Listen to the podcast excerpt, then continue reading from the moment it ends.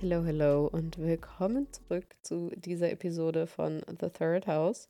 In diesem Podcast dreht sich alles um Astrologie, um schwurbelfreie Spiritualität, um Philosophie, Wellbeing und Magie für ja all die neugierigen Köpfe und die AstrologInnen to be.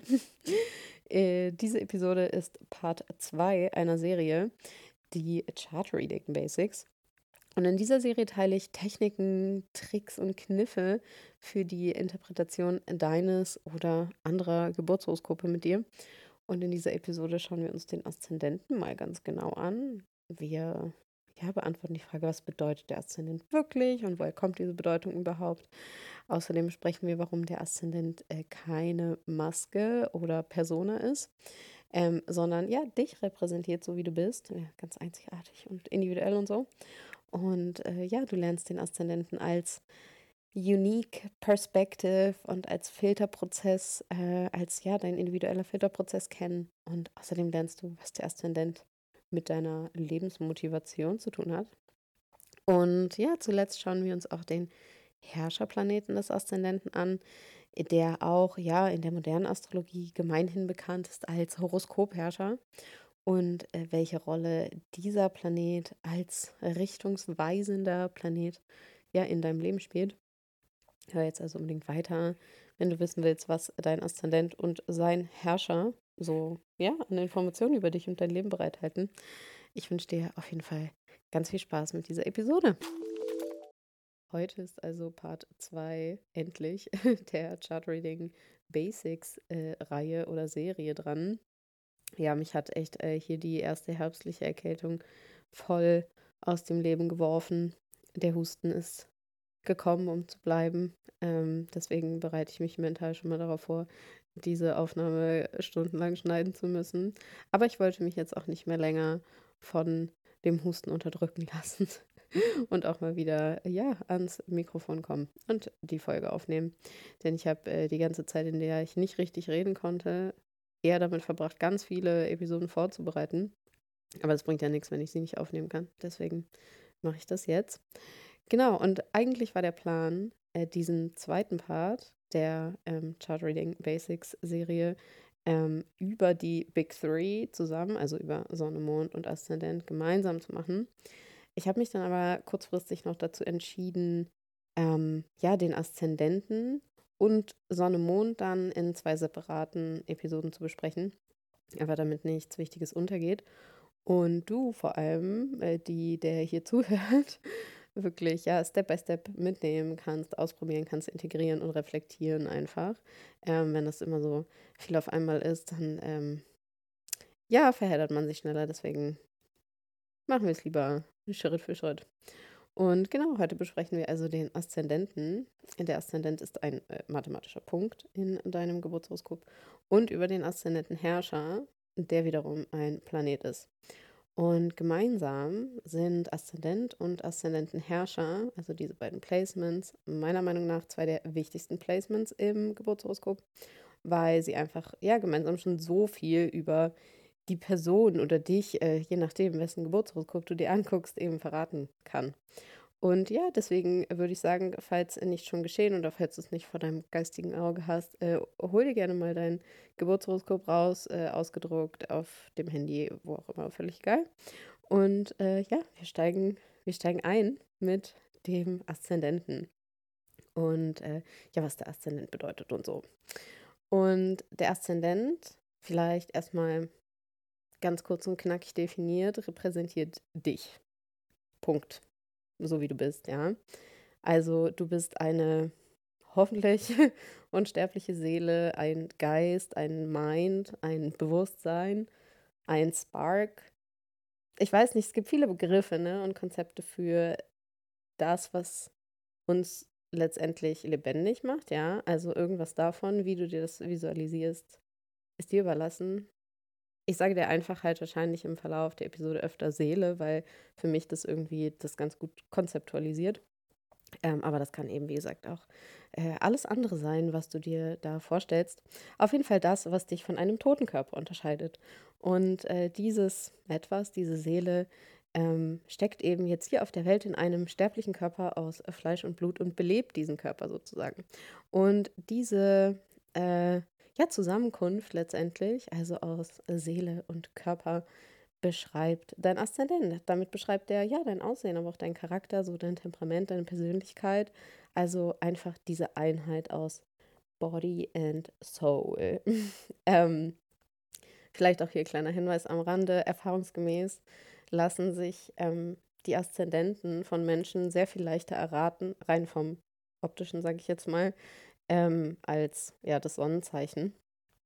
Ganz spannend kannst du vielleicht auch in deinem Umfeld mal äh, gucken, ob das bei dir auch so zutrifft. Vielleicht als ja kleiner astronomischer Exkurs, um eher zu verstehen, woher die ursprüngliche Bedeutung des Aszendenten halt kommt, weil das hat sich ja auch immer nicht jeder äh, da aus den Fingern gesogen, sondern das ist ja letztendlich verankert irgendwie in äh, der Naturbeobachtung. Und der Aszendent das ist so ein Satz, den man viel liest und äh, auf den möchte ich jetzt mal zu sprechen kommen. Der Aszendent ist der Punkt, der am östlichen Horizont zum Moment deiner Geburt aufgegangen ist. Als ich diesen Satz zum ersten Mal gelesen habe, dachte ich mir, what the fuck? Kann bitte nochmal. Es ist aber ganz einfach. Angenommen, du stellst dich jetzt draußen hin und du hättest den Kompass oder kannst auch Kompass von deinem Handy nehmen. Und es ist äh, morgens, die Sonne ist noch nicht aufgegangen. Also die Sonne wird gleich aufgehen. Dann stellst du dich draußen hin, guckst mit deinem Kompass, äh, wo ist denn hier Osten? Dann drehst du dich nach Osten. Im besten Fall stehst du auf einem freien Feld, wo du halt alles sehen kannst in der Stadt. Das ist ein bisschen schwierig, aber wir stellen uns einfach vor, wir stehen auf einem Feld kurz vor Sonnenaufgang. Wir haben einen Kompass, der Kompass zeigt nach Osten. Wir drehen uns nach Osten und warten. Und dann sehen wir genau da an diesem Punkt, also ne, wir gucken in die Ferne und wir sehen den Horizont. Das heißt, da unten ist ein Stück Erde und die andere Hälfte vom Sichtfeld ist Himmel im besten Fall. Und diese Trennlinie ist quasi der Horizont. Und genau da, wenn die Sonne dann aufgeht, zeigt sie sich, weil sie quasi aus der Erde emporsteigt. Also so sieht es ungefähr aus. Und äh, so geht die Sonne auf. Und dieser Punkt, wo, diese, wo wir diese Sonne sehen können, wenn wir morgens vor Sonnenaufgang in den Osten gucken, da ist dann der Aszendent für diesen Moment. Du wurdest ja aber in der Regel wahrscheinlich nicht direkt pünktlich zum Sonnenaufgang geboren, es sei denn, deine Sonne steht direkt am Aszendenten. Dann ist es so. Ansonsten ähm, wurdest du ja mitten am Tag, mitten in der Nacht, wie auch immer, irgendwann im Laufe von 24 Stunden des Tages geboren. Und auch da gibt es diesen Aufgangspunkt. Nur, dass da wahrscheinlich in dem Moment nicht die Sonne aufgeht, aber trotzdem ist dieser Aufgangspunkt für den Moment deiner Geburt genau dort am östlichen Horizont. Also angenommen, jemand wäre jetzt zum Zeitpunkt deiner Geburt rausgegangen, hätte dann noch Osten gesehen, hätte wahrscheinlich keinen Planeten aufgehen sehen. Aber wenn er dann, er oder sie, nach Osten geguckt hätte, dann hätte man gesehen, yo, da ist also der Aszendent. Also so viel vielleicht zur einfachen Erklärung, weil ich fand diesen Satz so als jemand, der sich nie groß mit so, wie dreht sich die Erde, wie dreht sich hier der und wir um die und so ähm, befasst hat, war das für mich einfach so essentiell wichtig, das auch mal so zu verstehen und so ein bisschen greifbar zu machen. Und was vielleicht auch wichtig ist, also der Aszendent, dieser Punkt im Osten, über den wir gerade gesprochen haben, ist ja auch nur ein Grad im Tierkreis. Also wir messen diesen Punkt ja gegen den Tierkreis als unser Lineal und daher können wir sagen, ah, der Punkt ist da auf was auch immer, 24 Grad Stier oder so. Und durch die Erdrotation verändert sich dieser, dieses Grad oder dieser Grad, diese Position vom Aszendenten im Tierkreis halt jeden Moment. Also jede Minute rutscht er ein Stück weiter. Und ähm, das führt dazu, dass alle zwölf Tierkreiszeichen innerhalb von einem Tag einmal als Aszendentoption quasi in Frage kommen.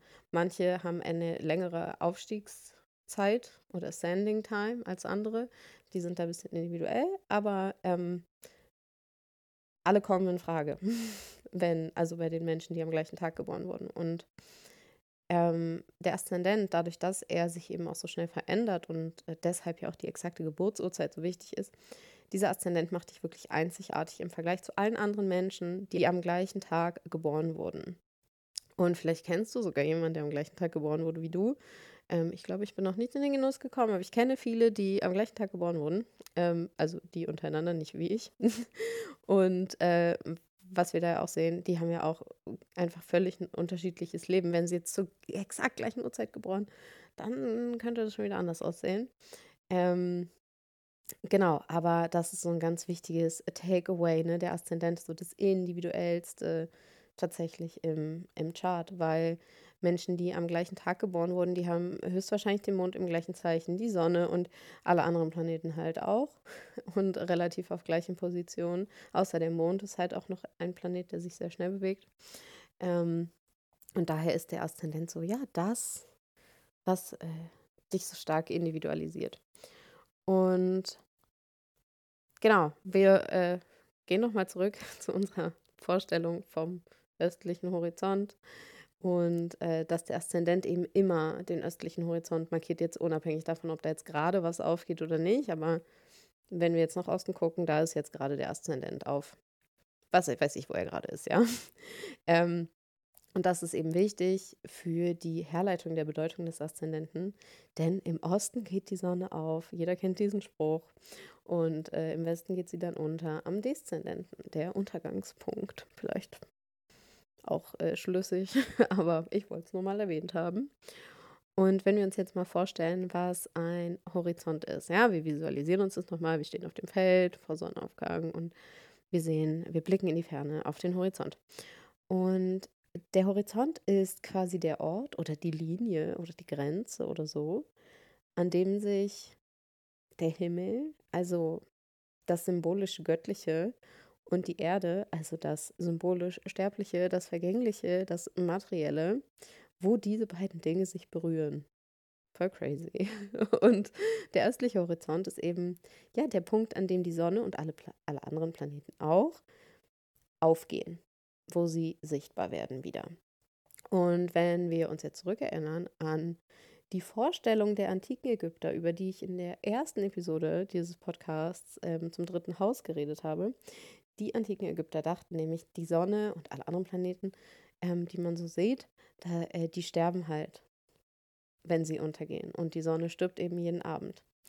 Und wenn wir uns das so veranschaulichen, dann ist der Aszendent natürlich eben auch der Punkt der allmorgendlichen Wiedergeburt, ja, und die Geburt des neuen Lebens. Und wenn wir jetzt noch hm, poetischer werden wollen, dann ist der Horizont eben, ja, genau der Punkt, an dem die Seele, der Geist, das Bewusstsein, die Göttlichkeit, was auch immer, I don't know, was es ist, wir wissen es nicht, jeder kann sich nur was vorstellen, ähm, an dem eben dieses etwas auf oder in den sterblichen Körper getroffen ist, also quasi in den Körper eintritt. Und der Aszendent aka der östliche Horizont, ist eben auch, ja, sozusagen damit symbolisch der Ort, an dem du deinen ersten Atemzug nimmst und hier beginnt halt so deine Lebensreise als Mensch, ja, als Entität aus Body und Soul oder aus Körper und Seele. Direkt am Aszendenten nämlich. Hier gehst halt du auf, ja, hier wurdest du geboren, hier wurdest du der Welt präsentiert, sozusagen. Ähm, und ähm, ich habe ja schon darüber gesprochen, dass der Aszendent ja auch dein ganzes Geburtshoroskop individualisiert. Ne? Und das liegt nicht nur daran, dass er sich so schnell bewegt, sondern auch daran, dass ähm, der Aszendent letztendlich dein Geburtshoroskop aufsetzt, sozusagen aufspannt. Denn der Aszendent bestimmt, welches Tierkreiszeichen letztendlich in welches Haus in deinem Chart fällt. Und damit bestimmt der Aszendent letztendlich auch, welche Planeten sich wo also in welchen Häusern in deinem Leben, wo sich da die Planeten aufhalten. Dementsprechend bestimmt der Aszendent eben auch, wo sich die Planeten, ja, wo sie sich ausspielen sozusagen oder wo sie sich zeigen werden. Wie du vielleicht weißt, ich ähm, sage es ja auch immer als große Empfehlung, ähm, werde aber auch nochmal eine ganze Folge über dieses Thema, äh, welches Häusersystem, wie teile ich meine Häuser und wel, soll ich Placidus benutzen oder Ganzzeichenhäuser oder was auch immer. Meine klare Empfehlung ist immer Ganzzeichenhäuser. Das liegt aber vor allem an ja, der Schule der Astrologie, die ich gelernt habe oder die ich praktiziere eben. Ähm, aber wie gesagt, äh, lange Rede, kurzer Sinn, darüber mache ich auch nochmal eine extra Folge, weil das ein super spannendes Thema ist. Wenn wir hier aber mit Ganzzeichenhäusern arbeiten, was ich empfehle, was ich auch tue, dann bestimmt äh, ja der Aszendent das Zeichen, das in, in dein erstes Haus fällt. Also angenommen, du bist, dein Aszendent äh, liegt auf 13 Grad Skorpion, dann liegt dieser Aszendent irgendwo mitten in deinem ersten Haus, also auf 13 Grad. Ein Zeichen hat ja immer 30 Grad, also knapp in der Mitte. Und ähm, bei Ganzzeichenhäusern sind ja Haus und ein, also ein Haus und ein Zeichen immer deckungsgleich. Nicht so verschoben oder ungleich groß oder so, sondern alles relativ geordnet. ähm, dann äh, ist dein ganzes erstes Haus eben vom Zeichen Skorpion sozusagen besetzt und dein Aszendent liegt eben auch dann mit im ersten Haus und damit bestimmt der Aszendent im Skorpion natürlich, dass äh, in deinem zweiten Haus dann das Zeichen Schütze residiert und ähm, im dritten Haus dann eben der Steinbock und im vierten Wassermann und so weiter, ja. Ähm, vielleicht mal als Beispiel, wenn du einen Schütze-Aszendenten hast und du hast eine Widdersonne und einen Jungfrau-Mond, dann bestimmt der Schütze AC, dass deine Sonne eben im fünften Haus steht, also im fünften Haus der Freizeit, der Hobbys, der ähm, Spaßaktivitäten, Sport, ähm, Spiel, Kinder ähm, und so weiter, zum Beispiel. Ähm, und der Mond, wenn du einen Jungfrau-Mond hast mit einem Schütze-Aszendenten, dann bestimmt der Schütze-Aszendent, dass dieser Mond eben im zehnten Haus steht, also der Öffentlichkeit, der Sichtbarkeit, ähm, ja, und so des Ansehens und der Karriere auch, ähm, wenn man es mal so ein bisschen moderner betrachtet. Wenn du jetzt aber diese gleichen äh, Planeten hast, also du hast eine wieder Sonne und ähm, einen äh, Jungfrau Mond, aber keinen Schütze-Aszendenten, sondern einen Krebs-Aszendenten, dann steht deine Sonne, deine Widdersonne, eben nicht im fünften Haus, wie beim Schütze-Aszendenten, sondern im zehnten Haus. Und das ist halt gleich ein ganz anderer Flair, ne? Und äh, dein Mond steht nicht im zehnten Haus, sondern im dritten Haus, wenn er in der Jungfrau steht und du einen Krebs-Aszendenten hast. Und genau, you see, also aufgrund des Aszendenten, ja, entstehen halt immer zwei komplett verschiedene Charts, zwei verschiedene Menschen, zwei verschiedene Leben. Selbst dann, wenn ja, sie am gleichen Tag geboren wurden und selbst wenn alle anderen Planeten im gleichen Zeichen stehen und es der gleiche Tag war und überhaupt nur einfach eine andere Uhrzeit. Und in der, ja, in der modernen Astrologie wird der Aszendent oft eben so als Maske oder als Persona oder so Image oder so bezeichnet und das ist mir persönlich immer ein bisschen ja, zu schwammig. Beziehungsweise eigentlich erweckt es den Eindruck, als wäre der Aszendent halt etwas aufgesetztes, so, so ja, was nicht echtes, was er definitiv nicht ist. Also du bist dein Aszendent, dein Aszendent ist du, bist du. However, du kannst dein Aszendent nicht irgendwie abnehmen oder wechseln oder so, also wie so eine Maske, sagen, oh, jetzt bin ich zu Hause und jetzt äh, bin ich einfach äh, nicht mehr mein Aszendent, weil ich musste ja keine meine Maske runterlassen. Ähm, zumindest habe ich das so noch nie erlebt, äh, who knows. Aber du kannst dir den Aszendenten eher dann auch, ja, neben diesem symbolischen, das bist du, eben auch vorstellen, wie so deine einzigartige Perspektive, so deine unique View auf das Leben und das kannst du dir eigentlich, wenn du gerade dein Horoskop vor Augen hast, auch so noch mal ein bisschen vorstellen. Wenn du nämlich dir vorstellst, du stellst dich jetzt in deinem Horoskop auf, deinen Aszendenten. Und wenn du von, von deinem Aszendenten aus auf dein Geburtshoroskop blickst, also quasi aus deiner Perspektive auf dein Horoskop blickst, dann siehst du einfach ziemlich direkt, wie du, also dein Aszendent mit deiner ganzen Umwelt, also mit den anderen Häusern, mit den äh, Planeten, die dort so verteilt sind, ja, wie du damit konfiguriert bist letztendlich, beziehungsweise wie du mit deiner Umwelt vernetzt bist, mit ihr interagierst oder halt auch nicht interagierst, ja, wo vielleicht fehlende, fehlende Verbindungen sind, wo du Blindspots hast und so weiter. Denn, und das ist wirklich ein Hot-Tipp, ja, nur der Aszendent und das erste Haus und gegebenenfalls Planeten im ersten Haus, wenn du Planeten im ersten Haus hast, beziehungsweise in dem Zeichen deines Aszendenten, nur das repräsentiert in deinem Geburtshoroskop ja ausschließlich dich. Alles andere in deinem Chart kann genauso dein Äußeres zeigen. Also zum Beispiel Situationen in deinem Leben, verschiedene Events, Menschen und so weiter. Ja, aus deiner Umwelt eben. Und ähm, nur beim Aszendenten kann man wirklich verlässlich sagen, das ist die Person, um die es hier geht. Und wenn wir uns den Aszendenten jetzt so als deine unique View oder deine einzigartige Perspektive auf dein, dein Leben, deine Umwelt ähm, vorstellen, dann wird der Aszendent natürlich zu so einer Art Filter für dich, ja. Alles, was du wahrnimmst, was du aufnimmst, muss durch diesen Filter rein. Alles, was du aber von dir auch nach außen in deine Umwelt abgibst, muss durch diesen Filter gehen. Ähm, da führt halt kein Weg dran vorbei. Und deshalb ist der Aszendent und den Aszendenten zu kennen so wichtig, um auch ein Geburtshoroskop richtig zu verstehen.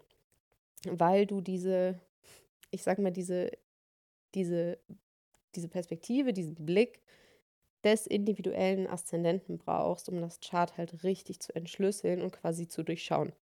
Weil, wie gesagt, der Aszendent wie so ein Filter funktioniert. Besonders wichtig beim Aszendenten ist natürlich das Tierkreiszeichen, ja, in das der äh, Aszendent fällt. Also das ist mal das Erste, worauf wir gucken, wenn wir uns den Aszendenten anschauen wollen. Und das Tierkreiszeichen des Aszendenten, also dein Aszendentenzeichen, verrät einfach ja immens viel, nicht nur über deine Art der Wahrnehmung und eben über deine Filterprozesse, über die wir gerade ein bisschen gesprochen haben, sondern auch über deine und vor allem über deine Motivation und deinen so Drive im Leben, ja, so was dich antreibt, welches Bedürfnis dich antreibt, so dein, dein Grund vielleicht auch ähm, im Leben immer voranzukommen. Und wenn du, genau, also welche Energie sozusagen dahinter steckt. Und wenn du dir die T-Kreiszeichen eben wie so verschiedene Energiefelder vorstellst, ja, dann ähm, passt das eigentlich ganz gut. Und der Gedanke dahinter ist ja, okay, der Aszendent ist der Punkt der in Klammern wieder Geburt. Und eine Geburt bringt ja auch immer einen neuen Lebenssinn, eine Lebensaufgabe etc. mit, die erreicht werden soll im Optimalfall sozusagen. Und ähm, das Zeichen deines Aszendenten zeigt dir eben so, welche Grundmotivation hinter diesem Leben, das du gerade lebst, wenn wir davon ausgehen, dass es mehrere gibt, I don't know. Ähm, aber das, das, das Leben, worüber wir gerade sprechen, ähm, welche ja, Motivation dahinter liegt. Und das erste Haus in der Astrologie, also das Haus, in dem der Aszendent auch immer steht, ähm, steht eben auch symbolisch so für die persönlichen Ziele, die du dir so im Leben setzt, ja, immer wieder für einen neuen Zyklus. Und um äh, neue Ziele zu erreichen, beziehungsweise um Ziele erstmal setzen zu können, so zu Beginn eines neuen Zykluses, muss halt, ja, da muss ja irgendeine Motivation dahinter liegen, die diesen Zielen zugrunde liegt. Und die Frage, welche Motivation ist das, beantwortet eben das Zeichen des Aszendenten. Ähm, ich würde hier zuerst auf jeden Fall auf das Element schauen. Also ist es Feuer, dann haben wir es hier eher so mit Inspiration, mit Kreativität, mit Autorität und so Leid, so Passion zu tun, die antreibend wirkt. Bei dem Element Erde ist es eher so Materie, Sicherheit, Festigkeit, Integrität, ne, so starke Werte, Verkörperung, ähm, die hier irgendwie eine Rolle spielt. Beim Element Luft ist es eher Erkundung, ähm, so Exploration, Erkenntnis, ja, Ausdruck und Ideen und so Sprache. Ähm, Kommunikation, ne, klar, logisch. Und bei Wasser bewegen wir uns halt eher im Bereich, ja, es sind vielleicht emotionale Bedürfnisse, das sind intuitive Hints oder es ist so ein Streben nach Verbindung. Und genauer wird es dann halt eben, wenn du eben noch die Polarität und die Qualität und den, den oder die Herrscherin, also den Planeten, der das Zeichen deines Aszendenten beherrscht, mit äh, einbeziehst. Also wirklich auf das Zeichen in seiner Individualität schaust. Und ich habe ähm, einen Blogartikel geschrieben, schon vor längerer Zeit, über die Tierkreiszeichen und wie sie so zusammengesetzt sind. Und da findest du ähm, relativ viel Informationen auch noch über die Eigenschaften der Elemente, der Qualitäten und Polaritäten und so. Und äh, wie man so schlussendlich zur Bedeutung für jedes einzelne Zeichen kommt. Ähm, da kannst du gerne auch mal reinlesen, den verlinke ich äh, in der Folgenbeschreibung. Und ähm, ich pick mir jetzt einfach mal ein, zwei Beispiele raus. Was hatten wir heute noch nicht? Wassermann-Aszendent der wird zum Beispiel eher angetrieben von ja, der Motivation oder dem Bedürfnis danach, Gedanken voranzubringen und ähm, hinter die, die Grenzen des Möglichen zu blicken, ja, und auch originelle Ideen zu entwickeln, die vielleicht vorher auch noch nicht da waren und diese auch irgendwie ja in die Welt zu bringen. Während ein Schütze-Aszendent vielleicht viel mehr davon angetrieben wird, von ja, der Motivation oder dem Bedürfnis danach zu inspirieren, andere Menschen so anzuzünden, Horizonte zu erweitern und eher Bedeutungen einfach zu finden in den Dingen. Und wenn wir jetzt es auch wieder uns nur so einfach machen und wenn wir jetzt nur deinen Aszendenten betrachten, dann wirkt die Welt ja doch wieder nur so wie durch ja zwölf geteilt, wie in der ja so verschrienen Sun Sign Astrology, also da, wo man jetzt nur irgendwie über sein Sternzeichen philosophiert und äh, den ganzen Rest des Charts nicht beachtet.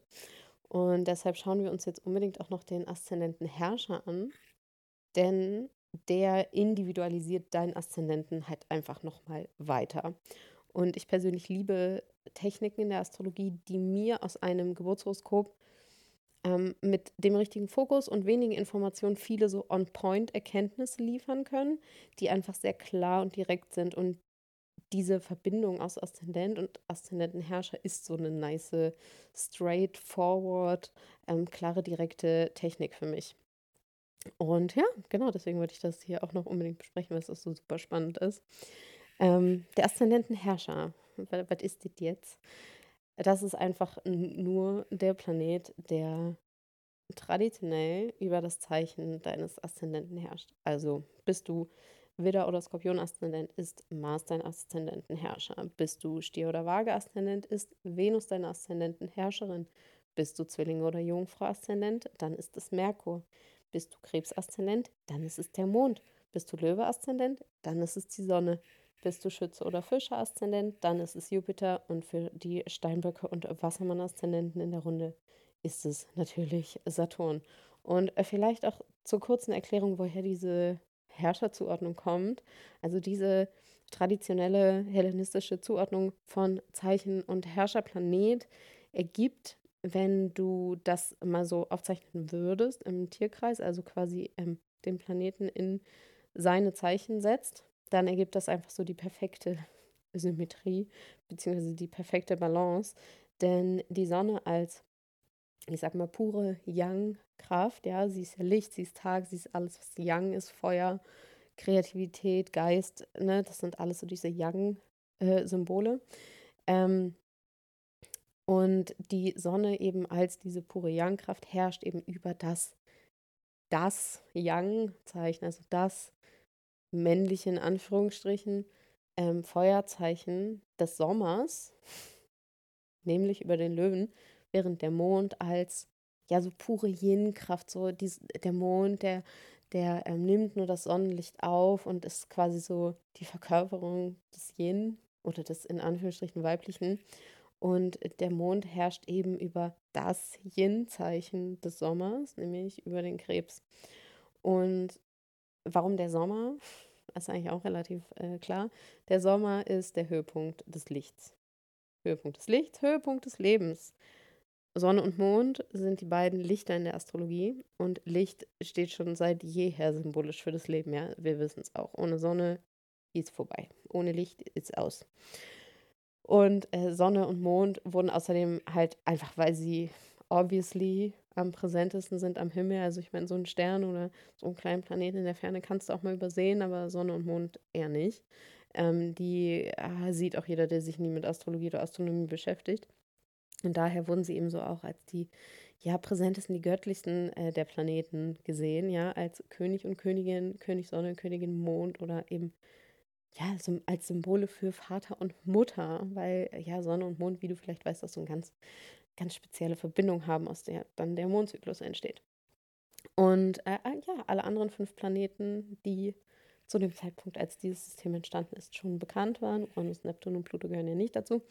Aber eben alle anderen fünf Planeten beherrschen dann jeweils äh, zwei Zeichen, also je ein Yang-Zeichen und ein Yin-Zeichen, weil diese Planeten ähm, ja einfach nicht so pur sind, nicht so in Anführungsstrichen göttlich wie Sonne und Mond. Also zumindest wurden sie so nicht äh, visualisiert oder konzeptualisiert.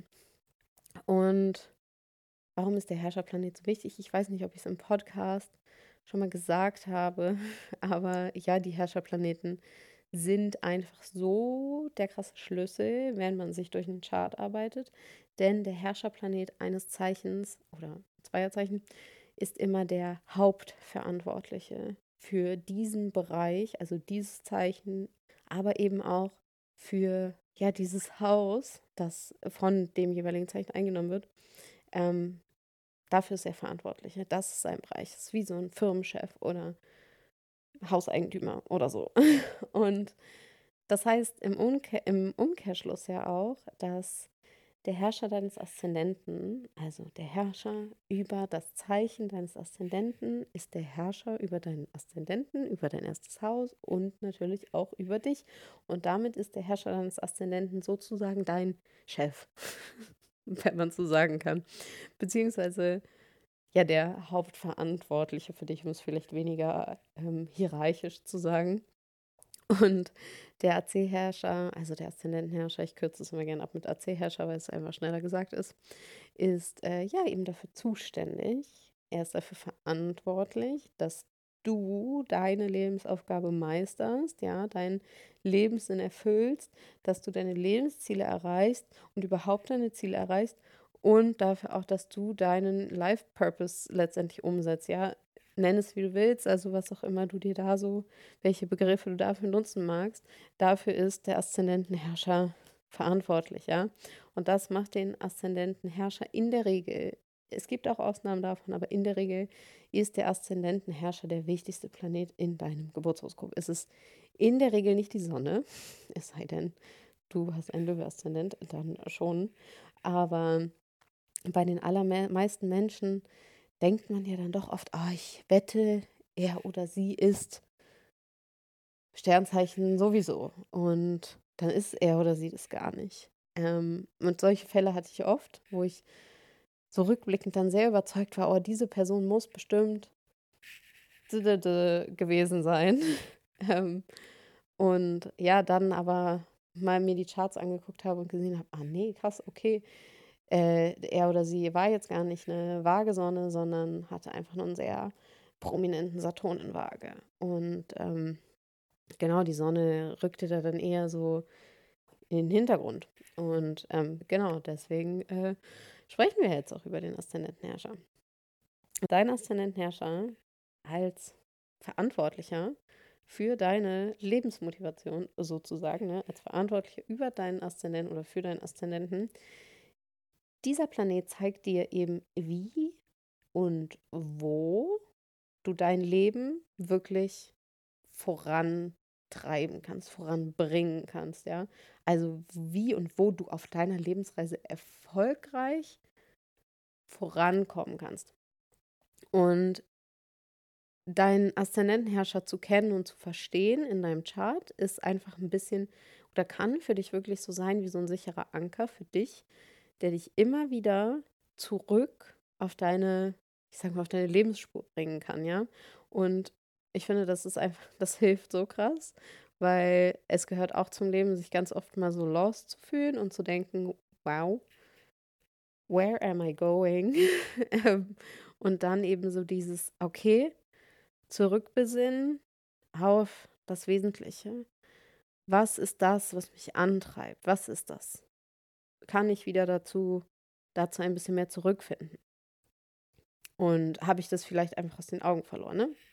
Und wir schauen uns für den Aszendenten Herrscher, ich sag mal so drei verschiedene Aspekte an, ja. Erstens, um welchen Planeten geht es überhaupt?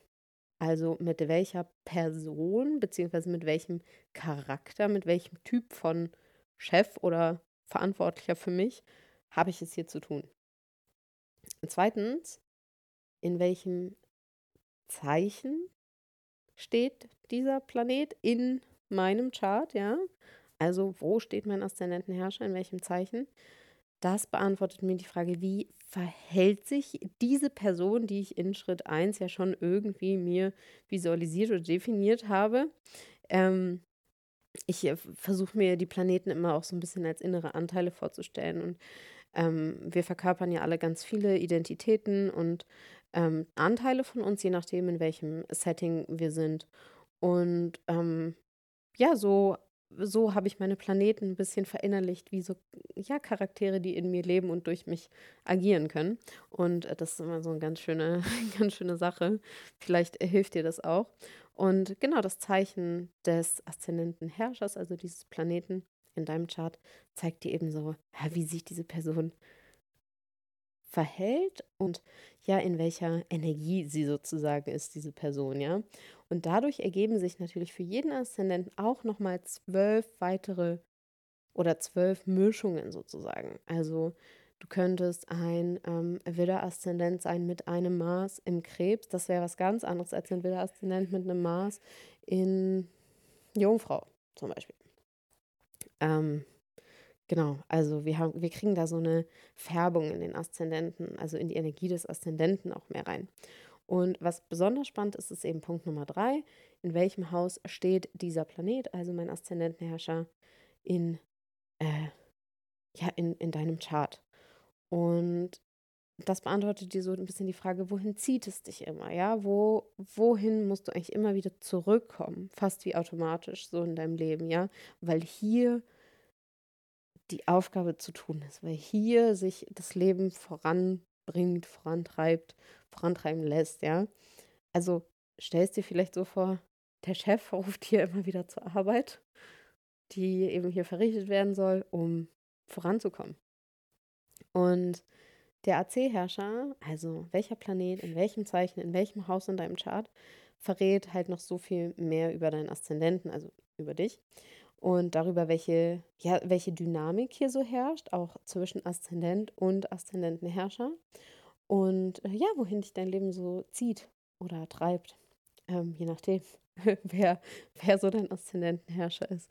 Ich habe das Gefühl, wenn Venus und Jupiter Aszendentenherrscher sind, ist es eher so, ach, es zieht mich da immer hin, weil da ist es schön und bei Mars und Saturn als Aszendentenherrscher ist es wahrscheinlich eher so ein sich getrieben fühlen, ähm, immer wieder dahin vielleicht auch unfreiwilliger. Und wenn du jetzt hier, also wenn du schon ein bisschen advanced bist und eben noch eine Ebene tiefer gehen willst in der Analyse deines Aszendentenherrschers, dann äh, ja, kannst du auf jeden Fall schauen, welcher Planet sonst noch so oder welche Planeten sonst noch so ähm, engen Kontakt, also exakte Aspekte, natürlich am prominentesten die Konjunktion, aber auch Quadrate sind sehr spannend und Opposition ähm, ja, welche anderen Planeten da noch so engen Kontakt zu dem Planeten, der deinen Aszendent beherrscht, äh, bildet oder bilden, ähm, weil diese Einflüsse einfach immer noch präsent äh, hier on top kommen können. Für den Aszendenten geht das natürlich auch so. Also wenn du Planeten ähm, in, ja, in engem Kontakt zu deinem Aszendenten hast, äh, spielen die natürlich sich da auch noch mit aus. Und was ich hier auch äh, nochmal besprechen wollen würde oder was ich hier auch nochmal gerne anführen möchte, in der letzten Episode in Part 1 habe ich ja über die Benefics und die Malefics gesprochen, also die äh, Wohltäter- und Übeltäterplaneten, äh, ja im Kontext der Tag- und Nachthoroskop, also diese Unterscheidung. Und ähm, wenn du diese Folge noch nicht gehört hast, hör sie dir zuerst an, damit du verstehst, worüber ich jetzt rede. Ansonsten äh, stellst du jetzt vielleicht fest, wow, scheiße, ich habe einen Steinbock-Aszendenten, das macht Saturn zu meinem Aszendenten-Herrscher. Und ich habe ein Nachthoroskop und weiß jetzt aus der letzten Folge, dass Saturn damit der Planet ist, der vermutlich auch meine größten Struggles symbolisiert.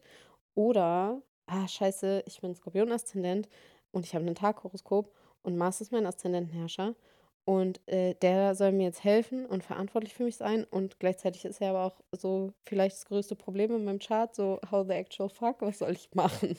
ähm, vielleicht steht dieser Mars jetzt auch noch im zwölften Haus, wenn du Skorpion-Aszendent bist. Dann hast du ein Waagemaß und er steht im zwölften Haus der Isolation. Das könnte sich in deinem Leben eben so zeigen, dass dich das Leben immer wieder in den Rückzug treibt, in diese Einsamkeit treibt was einerseits natürlich extrem marsianischen Schmerz verursachen kann, zum Beispiel eben durch dieses sich alleine fühlen, das Gefühl von Trennung und so weiter. Aber andererseits ist genau das vielleicht eben auch nötig, um dich und auch deine Ziele oder deinen Lebenssinn voranzubringen, weil du dann vielleicht zum Beispiel sehr viel Zeit und Raum für dich hast, weil du, wenn du es tust, sehr viel Raum hast zur Selbstreflexion, zum Erkenntnisgewinn oder für Spiritualität oder für andere Dinge, die so versteckt stattfinden können. Und auch wenn es andererseits wehtut, ja, sich immer wieder isoliert und alleine zu fühlen, warum ich das so ausführlich erklärt habe, was ich sagen will. Ich denke, wir alle erleben solche weirden Phänomene, in denen sich eben zwei Extreme gleichzeitig parallel zeigen, immer wieder im Leben.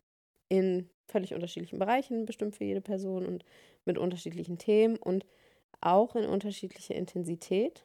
Das definitiv auch, ja. Aber es hilft eben auch gar nichts, auf andere Charts zu sehen oder an andere Charts zu denken und sich zu denken, wow, die, die oder der hat ja viel bessere Placements als ich oder sowas. Es bringt dir ja nichts, so zu denken. Nimm an, was du hast and make the fucking best out of it, ja. Und hier kommen wir auch wieder zurück zum grundlegenden Learning, ähm, was auch so für mich immer noch, immer wieder mal einfach schwer zu begreifen ist, ja. Aber das System der Astrologie ist aus starken Kontrasten aufgebaut, aus starken Extremen, die am Ende aber auch eben nur das große Ganze aufspannen und das große Ganze abbilden. Und Astrologie lernen, Astrologie leben, Astrologie nutzen, whatsoever, erfordert auch immer die Kapazität oder die Fähigkeit, die Extreme des Lebens gleichzeitig halten zu können und nicht durchzudrehen währenddessen. ähm, denn ein Planet in deinem Chart kann sowohl deine unangenehmsten Erfahrungen symbolisieren, aber er kann gleichzeitig auch immens hilfreich und heilsam für dich sein, wenn es zum Beispiel darum geht, deine eigenen Lebensziele zu erreichen, ja. Es ist eben beides gleichzeitig möglich. Und ich weiß, das ist einfach ein totaler Brainfuck, aber es ist wichtig, das vielleicht nicht gleich zu verstehen, weil ich glaube, so richtig verstanden habe ich es auch noch nicht, aber sich das immer wieder in Erinnerung zu rufen. Und es geht vor allem eben darum, diese Extreme, diese Dualität, diese zwei Seiten, diese Ganzheit des Lebens wahrzunehmen, aber sie eben gleichzeitig zu halten, sie vielleicht auch gleichzeitig zu behandeln, indem du ihnen gleichzeitig Raum gibst. Und das ist halt, das ist halt einfach eine harte Sache. Das ist nicht einfach, dafür sind wir Menschen und unsere kleinen Primatenhirne sind dafür, glaube ich, eigentlich nicht ausgelegt, aber es ist sehr wertvoll, diese Fähigkeit zu trainieren, meiner Meinung nach. Und ähm, du kannst diese Fähigkeit auch schon mit so richtig einfachen Dingen in deinem Alltag üben. Und ich überlege gerade vielleicht, ja doch, ich glaube, ich erzähle erzähl dir mal zwei Beispiele aus äh, der letzten Zeit, die das so, ja, ganz greifbar machen vielleicht und weniger abstrakt. Mein Freund und ich haben letztens über Tomatensaft gesprochen. Ich weiß nicht mehr aus welchem Impuls heraus oder worum es ging. Auf jeden Fall ging es um Tomatensaft. Und da habe ich zu ihm gesagt, Tomatensaft ist für mich so ein Phänomen. Und ich habe das mit manchen äh, Lebensmitteln oder ähm, ja, mit manchem Essen, dass ich es einerseits eklig finde, andererseits aber auch irgendwie richtig nice. Und Tomatensaft ist so eine Sache. Irgendwie ist es voll eklig, dass es so Saft aus Tomaten ist und irgendwie halt nicht ein süßer Apfelsaft oder so, sondern einfach so Tomatensaft. Aber gleichzeitig ist es auch übel geil, weil Tomaten halt mega gut sind. Und das ist einfach, das ist einfach so ein Phänomen. Es ist beides gleichzeitig. Es ist gleichzeitig eklig und nice. Kurios. Ich habe mir vor wenigen Wochen eine neue Hose gekauft. Sie ist froschgrün. Sie ist aus Kord und es ist eine Schlaghose. Sie ist hässlich und trotzdem geil. Und vielleicht hast du auch so ein Kleidungsstück, wo du denkst, es ist schon echt drüber und es geht eigentlich gar nicht, aber das macht es auch irgendwie geil und zu so einem richtig niceen Piece. Und das ist total weird, aber manchmal gibt es solche Dinge. Und gerade wenn wir vielleicht auch bewusst sagen, oh, ich trinke jetzt den Tomatensaft, ich trage jetzt meine grüne Kordschlaghose, die irgendwie total hässlich ist, aber irgendwie auch nicht, sondern irgendwie auch richtig nice aussieht damit kannst du einfach, mit solchen Dingen kannst du diese Fähigkeit, eben diese zwei Extreme zu halten, schon gut üben. ähm, zusammengefasst kannst du ja alleine aus Aszendent und Aszendentenherrscher schon so viel über dein oder über ein Chart erfahren und lernen. Und das darfst du jetzt im Anschluss, vielleicht hörst du die Folge nochmal an und machst es dann parallel dazu, für dich auch mal ausprobieren. Schau dir deinen Aszendenten an. Schau dir das Zeichen deines Aszendenten an. Schau dir ob, an, ob irgendwelche Planeten direkt am Aszendenten stehen oder im ersten Haus. Schau dir das Zeichen an, in dem dein Aszendentenherrscher steht. Finde heraus, ja, welche Eigenschaften den beiden Zeichen, also Aszendent und Zeichen des Aszendentenherrschers, zugeschrieben werden und frag dich mal, wie diese Energie, diese Energiemischung sozusagen, dich repräsentiert. Wo findest du dich wieder, wo eher nicht?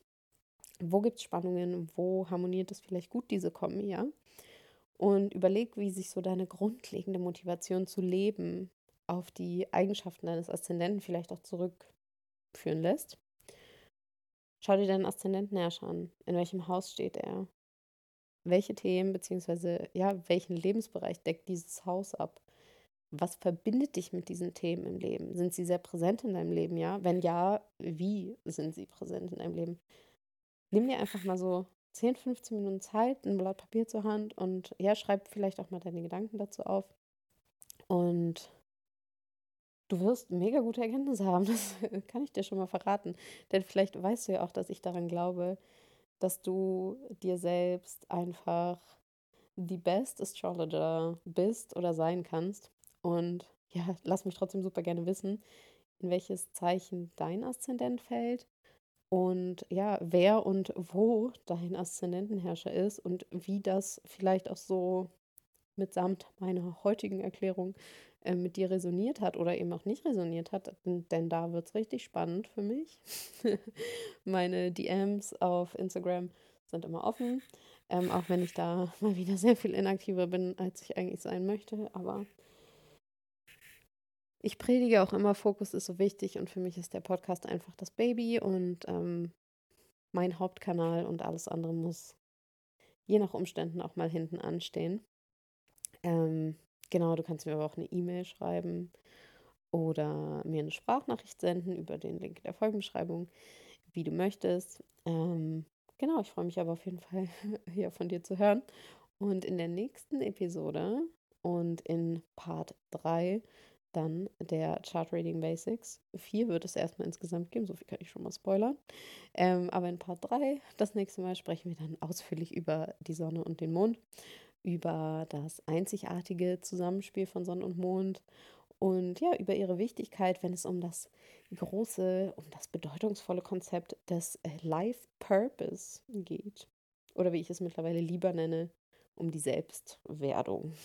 Ähm, genau. Und ansonsten, wenn du einfach ja cool, inspirierend und erhellend findest, wie ich dir trockene astrologische Theorie präsentiere, ähm, ja, damit du einfach sicher und selbstständig astrologisches Terrain navigieren kannst, dann willst du vielleicht auch, ich sag mal so richtig, mit mir Astrologie lernen. Und falls ja, dann trag dich unbedingt auf die Warteliste für meinen kommenden Astrologiekurs Becoming Your Own Astrologer ein. Astrologie lernen mit System und Sinn und mit Spaß sowieso. Ich freue mich mega, wenn du dabei bist. Ich bin dran. Ich habe die Vision für Januar. Es könnte klappen die Warteliste ist der Place to be gerade, ähm, wenn du daran Interesse hast. Genau. Und damit bist du am Ende dieser Episode angekommen. Wenn dir The Third House gefällt, dann freue ich mich wirklich riesig, wenn du den Podcast bei Spotify oder bei Apple Podcasts äh, abonnierst und ja, mir eine 5-Sterne-Bewertung da lässt. Andere Sterne sind auch okay, aber 5 am liebsten. Denn ja, damit äh, hilfst du mir dann einfach dabei, äh, mit The Third House noch mehr Astrologie interessierte und begeisterte Menschen zu erreichen. Fragen und oder Feedback kannst du mir jederzeit per Sprachnachricht, per Feedbackformular auf Instagram, per Mail, wie auch immer du willst, äh, ja, an mich herantragen. Du kannst auch gerne deine Lieblings-Learnings, deine Aha-Momente, deine Inspiration aus dem Podcast super gerne auch über Instagram teilen, wenn du willst, und mich at mindofjupiter unterstrich markieren. Ähm, ich bin wie immer sehr gespannt von dir zu hören oder zu lesen und alle Links äh, und alles, was ich so erwähnt habe im Laufe der Folge, findest du wie immer in der Folgenbeschreibung. Ich denke, ich habe alles reingepackt, was drin sein soll. Falls nicht, let me know, falls du irgendeinen Link oder ähnliches vermisst. Mir bleibt auf jeden Fall nur noch zu sagen, danke fürs Zuhören und ja, bis zum nächsten Mal. Ciao.